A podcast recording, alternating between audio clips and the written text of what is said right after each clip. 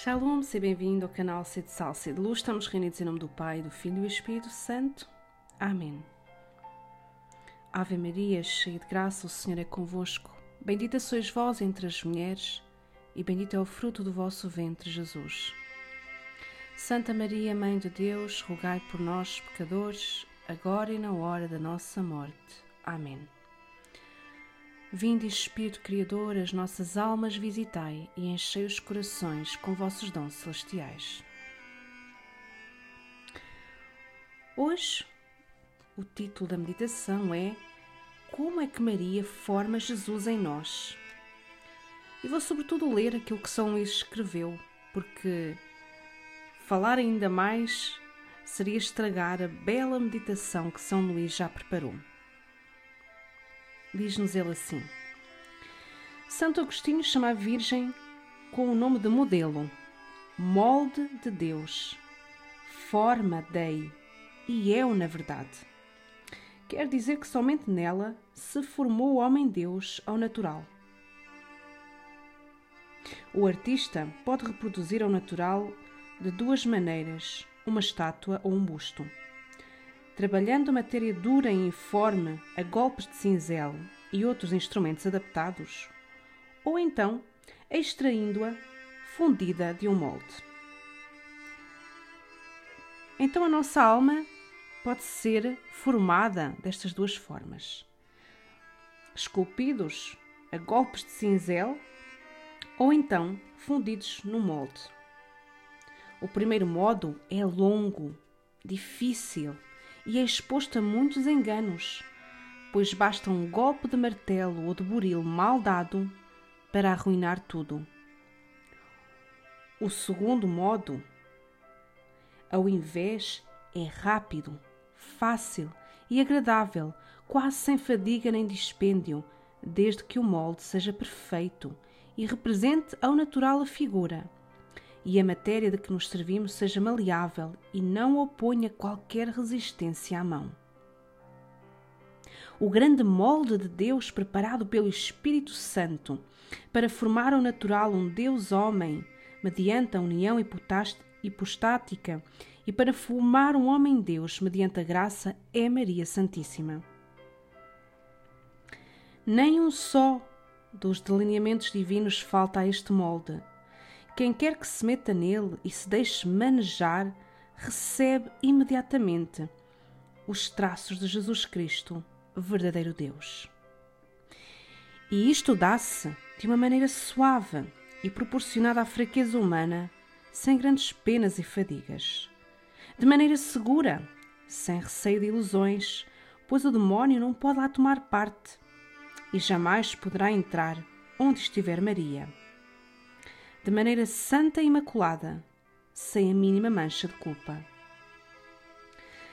Que diferença entre uma alma formada em Jesus Cristo com os meios ordinários, à maneira do escultor que confia na própria habilidade, e uma outra alma, dócil, simples, bem formada, que longe de confiar em si própria, se esconde em Maria e lá se deixa manejar pela ação do Espírito Santo. Quantas manchas, quantos defeitos, quantas obscuridades, quantas ilusões.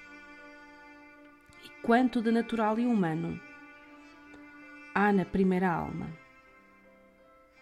Como ao invés é pura, divina e semelhante a Jesus Cristo, a segunda,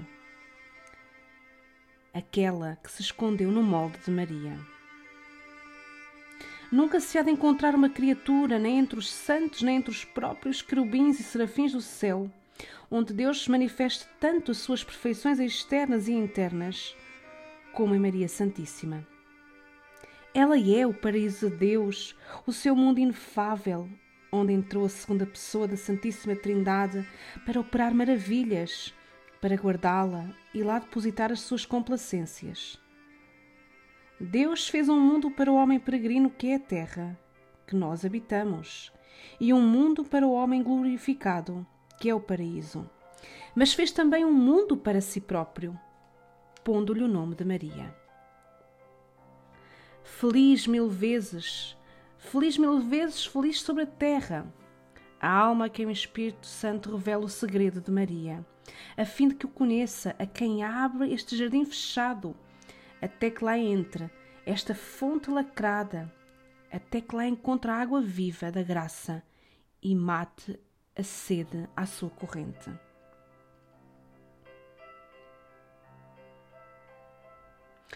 Esta alma encontrará Deus sem mescla de criaturas, nesta amabilíssima criatura que é Maria, e um Deus que, além de se mostrar infinitamente santo e sublime, mostra-se também infinitamente condescendente e ao alcance da nossa fraqueza.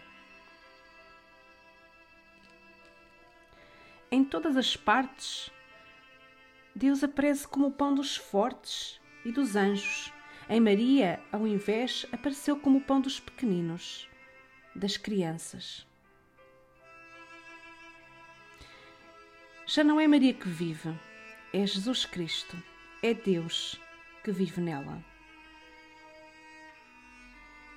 Maria nasceu unicamente para Deus e, longe de entreter as almas em si, faz de maneira que enderecem o seu voo para Deus e tanto mais perfeitamente os une a Ele, quanto mais unidas estão a ela. Maria diz-nos constantemente: Fazei tudo o que Ele vos disser. Maria aponta constantemente para Jesus Cristo, seu Filho.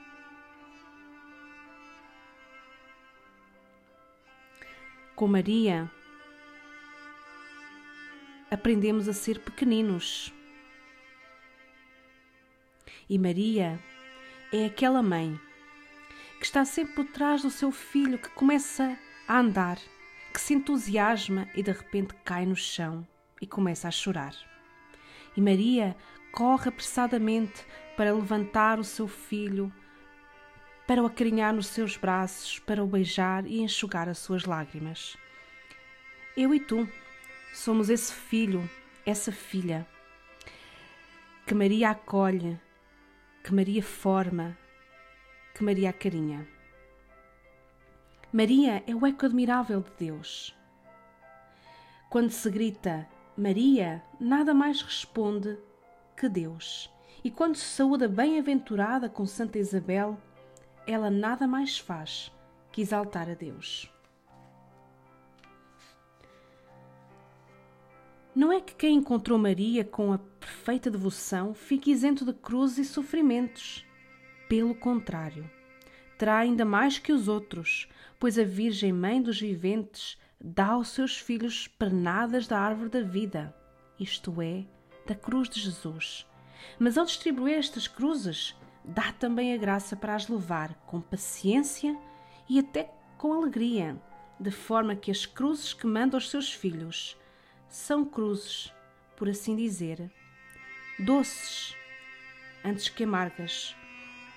Ou se antes sentem por algum tempo a amargura do cálice, que os amigos de Deus necessariamente devem beber, a consolação e alegria que esta boa mãe faz suceder depois à tristeza, dá lenitivo e coragem para levar outras cruzes ainda mais pesadas e mais amargas. Maria é aquela que está sempre ao pé da cruz. E assim como ela foi fiel até à cruz do seu filho Jesus, permanecendo lá, até ele ser descido da cruz, para limpar as suas chagas, para cuidar dele, também faz o mesmo conosco. Quando nós, acabrunhados pelo peso das nossas cruzes, caímos, ficamos desfigurados, Maria corre para nós, vem nos socorrer Maria segreda-nos, sussurra-nos aos nossos ouvidos: Força, meu filho, força, minha filha. Em Jesus serás vitorioso, em Jesus serás vitoriosa. Com Maria, as cruzes levam-se com mais coragem, com mais alegria, com mais sentido com Maria, carregaremos a nossa cruz até o fim. Concluamos, pois, que toda a dificuldade está em saber verdadeiramente encontrar Maria Santíssima e, com ela, a abundância de todas as graças. Deus é Senhor absoluto de tudo e pode, quando quer, comunicar diretamente o que quer ordinariamente. Deus pode comunicar diretamente o que ordinariamente não comunica senão por intermédio de Maria. E seria mesmo temerário negar que por vezes o faça, contudo, consoante a ordem estabelecida pela sabedoria divina. Como afirma São Tomás, Deus, na ordem da graça, não se comunica de ordinário aos homens senão por meio de Maria. Para elevar-se e unir-se a Ele, é indispensável servir-se servir do próprio meio que Ele usou para se fazer homem e comunicar as suas graças. E isto é a verdadeira devoção à Virgem Santíssima. A minha alma glorifica o Senhor e o meu espírito se alegra em Deus, meu Salvador. Porque pôs os olhos na humildade da sua serva, de hoje em diante me chamarão bem-aventurada todas as gerações. O Todo-Poderoso fez em mim maravilhas, santo é o seu nome. A sua misericórdia se estende de geração em geração sobre aqueles que o temem. Manifestou o poder do seu braço e dispersou os soberbos derrubou os poderosos dos seus tronos e exaltou os humildes. Aos famintos encheu de bens e aos ricos despediu de mãos vazias. Acolheu a Israel seu servo, lembrado da sua misericórdia, como tinha prometido a nossos pais, a Abraão e à sua descendência para sempre. Glória ao Pai, ao Filho e ao Espírito Santo, como era no princípio, agora e sempre. Amém. Estejamos reunidos em nome do Pai, do Filho e do Espírito Santo. Amém.